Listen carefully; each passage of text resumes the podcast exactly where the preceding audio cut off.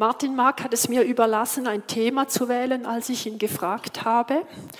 Und äh, das finde ich sehr großzügig und mutig grundsätzlich und hält mir ja jegliche Optionen offen, was man jetzt da heute Morgen predigen könnte. Und ich kann euch sagen, äh, ich habe das nicht so gerne. Diese vielen Optionen, weil ich habe schon in einer Option oftmals viele Optionen und Gedanken.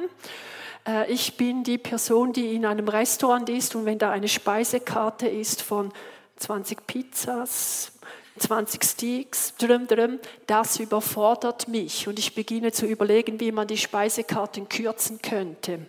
Also das bin ich. Die Wahl ist für mich oftmals auch eine Qual. Und glücklicherweise hat Stefan Sigris mich schon sehr früh angefragt, was das Predigtsthema ist. Und für einen Moment dachte ich, oh, muss das sein? Aber ich habe mich dann entschieden und ihr seht es an der Wand, das ist mein Thema. Danke Stefan für die Liederauswahl, danke euch als Team. Perfekt, passt. Ich würde sagen, besser geht gar nicht. Das zweitletzte Lied äh, hat es mir sehr angetan. Vielen Dank. Gerne möchte ich heute Morgen in ein paar Gedanken mitnehmen, Gedanken meines Herzens, Dinge, die ich überlege. Ich möchte sie gerne mit euch teilen. Äh, Gedanken, die mich als Pastorin in meinem Beruf äh, äh, hin und her bewegen, aber auch als grundsätzlich gläubige Person bewegen mich diese Gedanken, sie treiben mich auch herum. Kirche, ein Selbstläufer, Kirche, kein Selbstläufer. Ihr habt schon an der Wand gesehen, ich hoffe, das Bild spricht schon ziemlich deutlich. Und ich möchte heute Morgen so ganz spontan eine kurze Umfrage machen zu diesem Statement. Äh, bitte beantworte es doch einfach so aus dem Bauch heraus. Du kannst nichts falsch machen. Also, wie würdest du diese Frage beantworten? Ist Kirche ein Selbstläufer? Ist er kein Selbstläufer? Wer würde von euch sagen, ihr darf kurz die Hand hochheben, ja, ich weiß gerade nicht, ich enthalte mich, äh, es könnte so oder so sein. Wer ist auf dieser Seite? Okay. Wer sagt doch, Kirche ist eigentlich ein Selbstläufer? Noch weniger? Aha. Jetzt müssen alle die Hände hochhalten. Kirche läuft nicht von selbst. Ja. Gut. Es ist gefährlich, eure Aussage. Ihr werdet gebraucht, ihr merkt, Kirche läuft nicht von selbst. Aber schauen wir es doch etwas an. Ähm, meine Umfrage fühlt sich ja wie so eine Abstimmungsvorlage, ihr kennt das, oder? Muss ich jetzt Ja stimmen, zwei Ja bringen, ein Nein bringen oder was auch immer? Und wir merken, auch solche Fragen sind herausfordernd. Ist Kirche jetzt ein Selbstläufer oder ist er kein Selbstläufer? Wieso treibt mich diese Frage so herum? Und ich würde ganz salopp mal beantworten, Kirche boomt, floriert nicht. Also bei uns stehen die Leute nicht Schlange am Sonntagmorgen äh, unter der Woche. Und ich frage mich eben, wieso boomt Kirche nicht? Wieso floriert sie nicht? Und das sage ich bewusst salopp.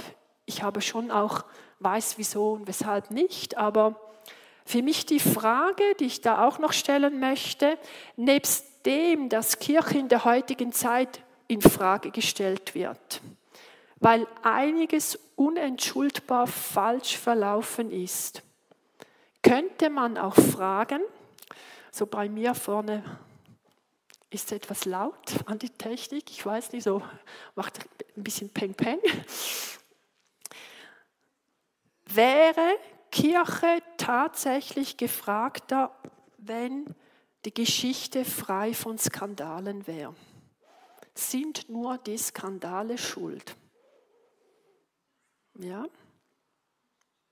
Wenn Menschen und Institutionen versagen, Leben zerstören können, muss es nach meiner Logik auch das Umgekehrte geben. Menschen und Institutionen, sprich Kirche, schafft Leben. Und vielleicht habt ihr jetzt gerade diese Bibelverse im, im Kopf aus Johannes, wo es heißt, der eine, der Böse, der Teufel ist gekommen zu morden, stehlen, zerstören. Und der andere, unser Herr Jesus, ist gekommen, dass sie Leben in Fülle haben. Ich habe unlängst ein Zitat gehört, ich weiß nicht mehr, wem ich es zuordnen muss. Gott braucht die Kirche, aber er kann sie nicht immer gebrauchen. Ihr seid dabei, danke. Gott braucht die Kirche, aber er kann sie nicht immer gebrauchen. Und ich möchte mich jetzt diesem Thema etwas nähern mit ein Parametern, die wir in der Bibel finden, dass ich nicht ganz und gar von mir herausspreche. Äh, sie lassen uns etwas wahrnehmen von dem, wie es sein könnte, sein sollte, sein müsste. Was dann schon mal aufzeigt, sein sollte, sein könnte, sein müsste, von selbst läuft eben definitiv nicht alles, auch wenn es ein Selbstläufer sein könnte. Als Beispiel muss als erstes bei mir immer Petrus hinhalten, ähm, wie unstetig wir Menschen sind, wie unstetig du und ich sind in unserer Sichtweise. Wenn uns Umstände aus der Fassung bringen und werden wir oftmals ändern wir sehr schnell unsere Meinung. Das ging ja dem Petrus auch so, Matthäus 8, 26, da sagt Petrus, Jesus, wenn alle dich verlassen, wenn selbst alle sich an dir ärgern, dich im Stich lassen, ich werde das niemals tun. Diese Aussagen kennt ihr. Nur 40 Verse weiter wird Petrus gefragt, ja, du kennst diesen Jesus doch auch, du gehörst doch zu ihm. Ich schwöre, ich kenne den Menschen überhaupt nicht. Ja, bringt so zum Ausdruck, wie schnell Umstände tief in unserem Innern äh, zu wirken beginnen und wir unsere Meinung ändern. Wir Menschen haben, als, haben Tendenzen, den Umständen entsprechend unterschiedlich zu reagieren. Und nicht selten, und das stelle ich bei mir selber am meisten fest, dekonstruieren wir so, sogar unseren Glauben. Wir stellen in Frage, was eben noch klar und deutlich war. Konzepte unseres Glaubens, die sind so logisch und dann kommen Umstände wir werden durch irgendwas erschüttert. Etwas passt gerade nicht. Eine Sache scheint uns völlig unmöglich. Und eine Option außerhalb von uns selbst oder die jemand vorstellt, tun wir sehr schnell ab als geht nicht, geht nicht, lassen wir es. Oder ich selber merke, wenn ich mich selber in meinem Glauben dekonstruiere, wenn ich mich selber beginne in Frage zu stellen, ist es wirklich gut? Kann ich das wirklich? Sollte ich das wirklich? Sollte ich wirklich heute Morgen hier oben stehen? Also ich habe mich das den ganzen Tag gestern gefragt. Und ich habe schon überlegt, ob ich nächstes Jahr nicht wegen euch äh, das wieder mache, äh, weil ich so angespannt war. Also wir beginnen uns in Frage zu stellen. Und wenn du das nicht machst, dann machen wir das mit anderen Leuten. Wir beginnen sie in Frage zu stellen. Der müsste doch endlich einmal. Wenn die sich nur aufmachen würde, dann, oder? Äh, was denkt der sich bloß? Und das, was sehr aktuell ist in der heutigen Zeit, wenn alle täten, was gut wäre, dann. Ja, so ein Gedankencocktail und ihr merkt es schon, der bringt uns völlig auf Abwägen. Und kann unsere Glaubenskonzepte ziemlich durcheinander bringen. Wir verbinden uns in diesen Momenten nicht mit dem Blick auf Gott, also dass Gott uns vor Augen wäre, sondern wir verlieren ihn buchstäblich aus den Augen, unseren Fixstern. Umstände lenken uns ab und wir verlieren Gott aus den Augen. Ja, Gott ist immer noch da. Das wissen wir in unserem tiefsten Innern. Er ist da, aber er ist eben nicht mehr in unserem Blickfeld. Wir meiden sein Angesicht, habt ihr auch schon gehört. Gott will, dass wir vor sein Angesicht kommen, nicht nur im Lobpreis, sondern beständig im Blickfeld seiner Augen sind.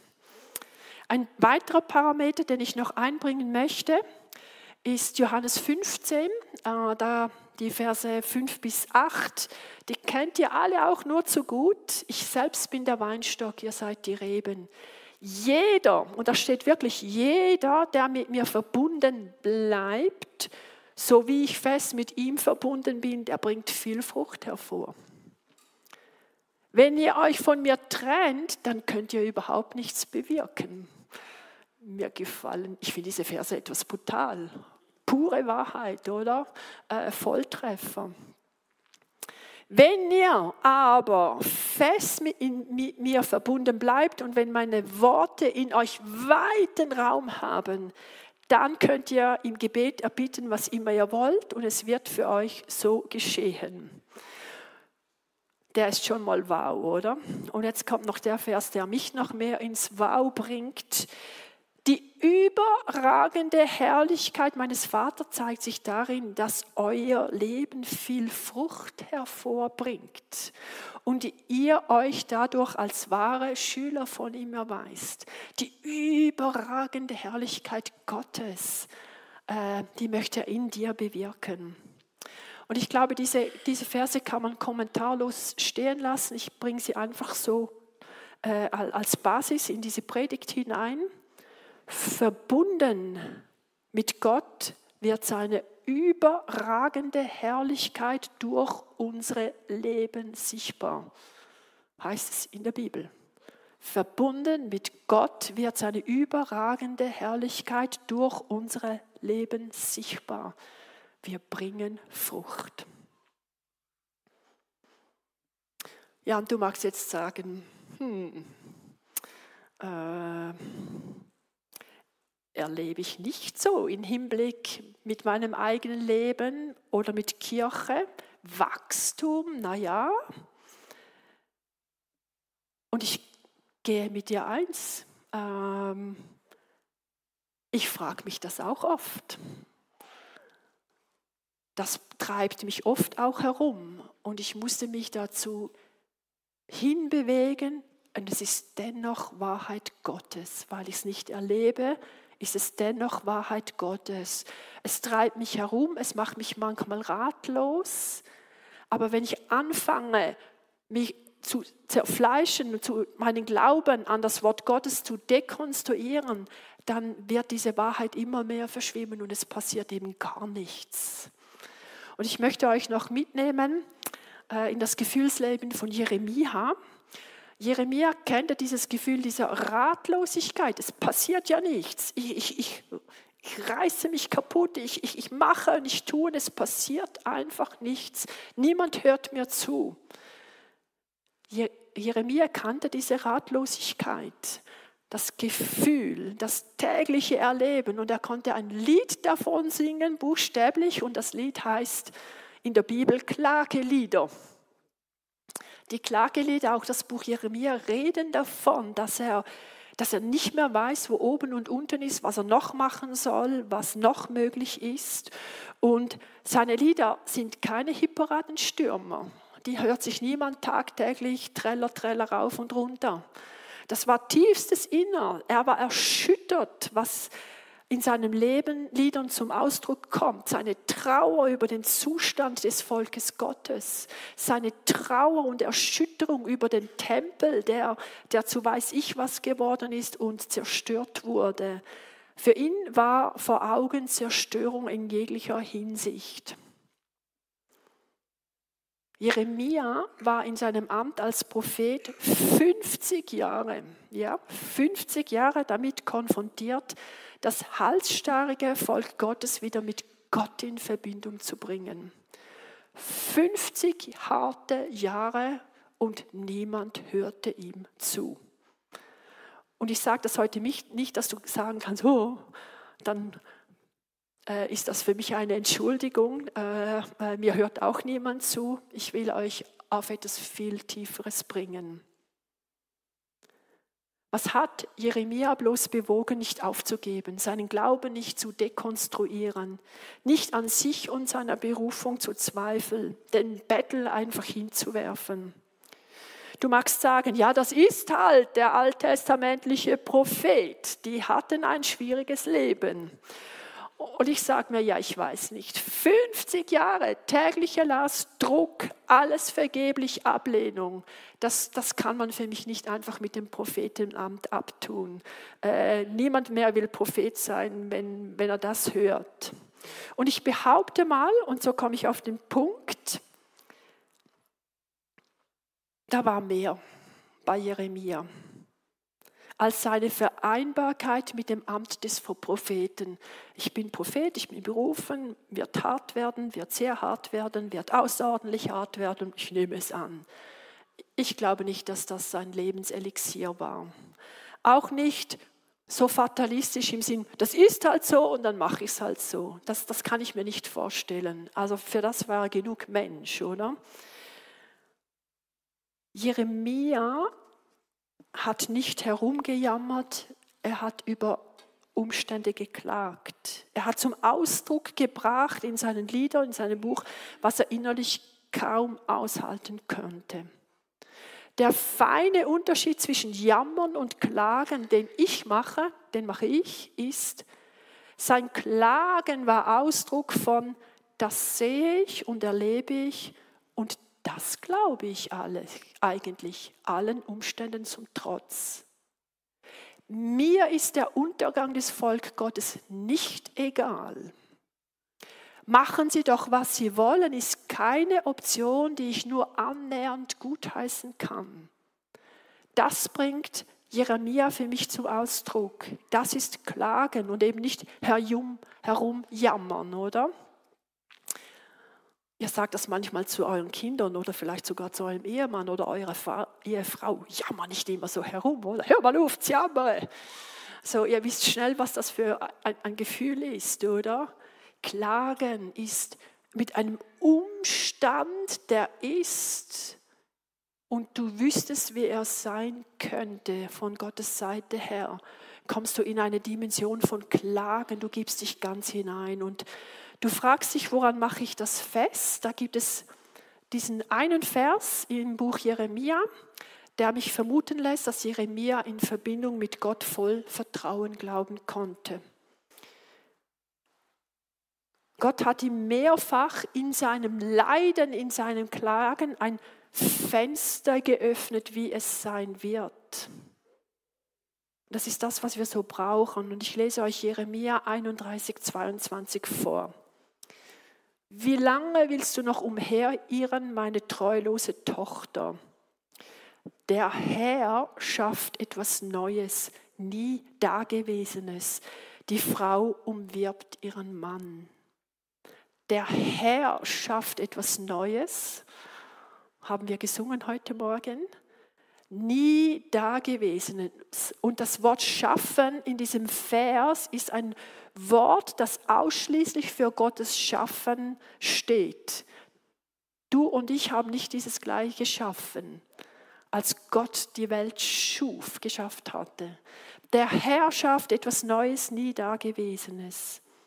Ich persönlich bin überzeugt oder erlebe es selber so, Jeremia hat nicht versucht, das Volk mit etwas Neuem zu locken, etwas Spezielles zu präsentieren, dass sie ihm endlich, endlich mal zuhören, dass er endlich, endlich mal ernst genommen wird.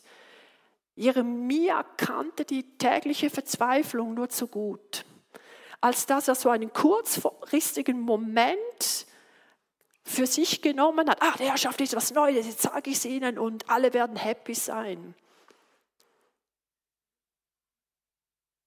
Er wollte mit diesem Wort Gottes mehr bewirken, als für ein paar Tage wieder Oberwasser zu haben. Endlich habe ich ein Wort vom Herrn. Endlich habe ich etwas Großartiges bekommen und, und alle werden mitgehen.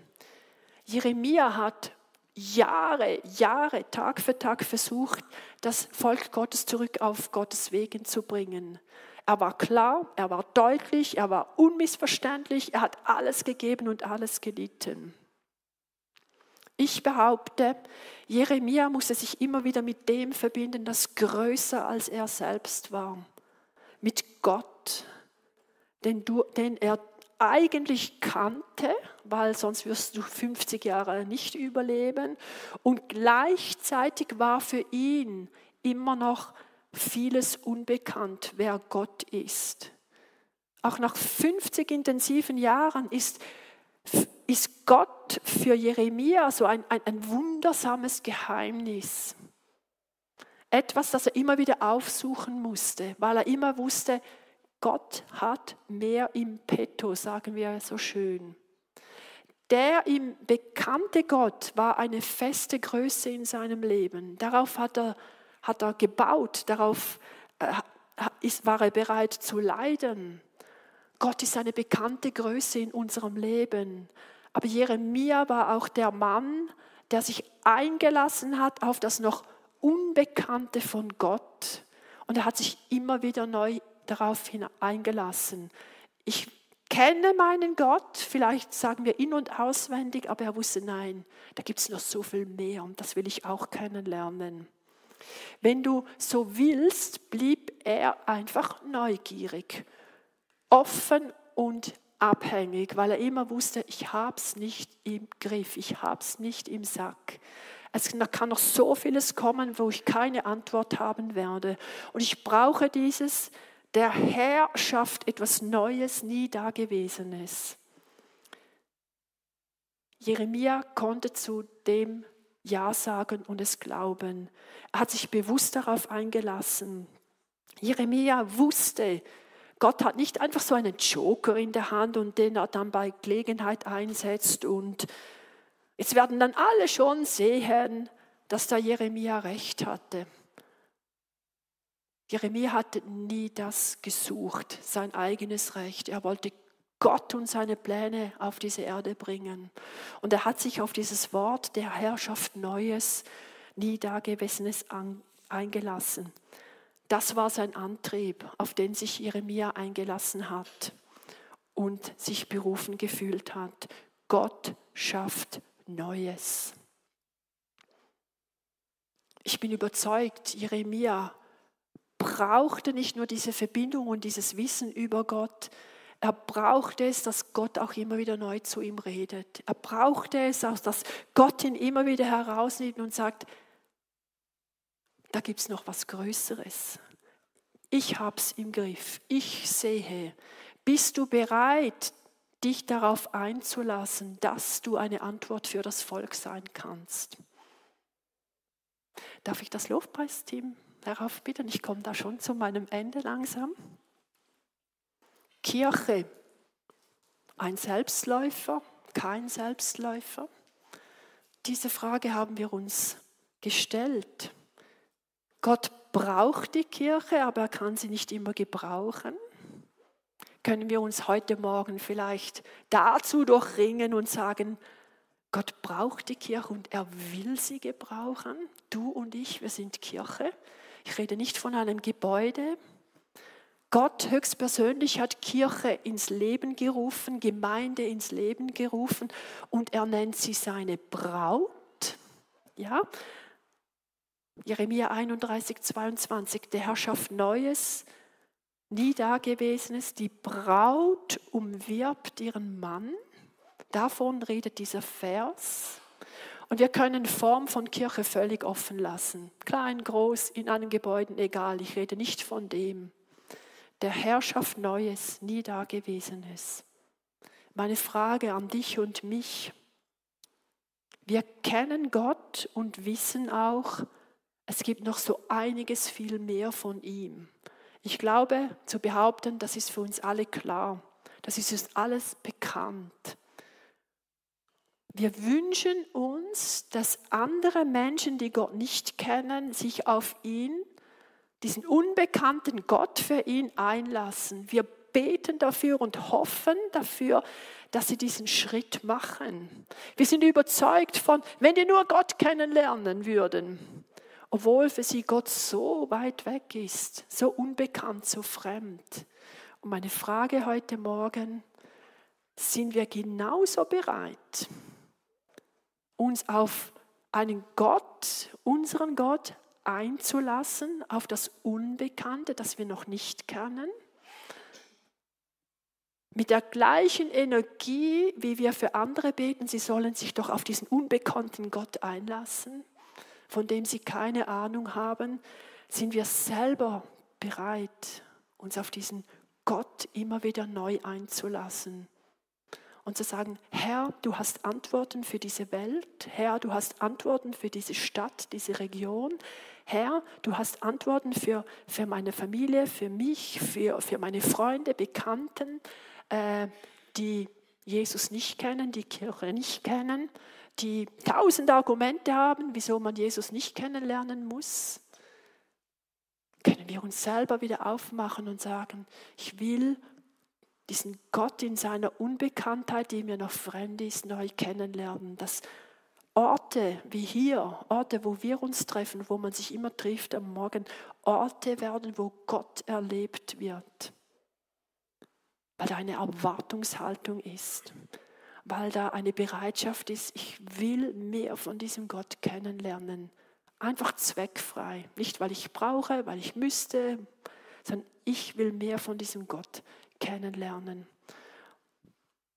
Ich möchte jetzt noch ein Gebet sprechen und dich einladen. Willst du das? Willst du dich einlassen? Nicht nur auf, ja, Gott hat was Neues, schön, oder? Nicht etwas für den Moment, sondern Herr, ich bin Teil von Kirche. Ich gehöre zur Kirche. Ich möchte, dass Kirche zu einem Ort wird, wo Gott erlebbar ist. Durch mich selber, durch das, was wir machen und einfach, weil Gott hier ist. Ich möchte dir einfach so einen Moment Zeit geben und dann schließe ich mit einem Gebet ab.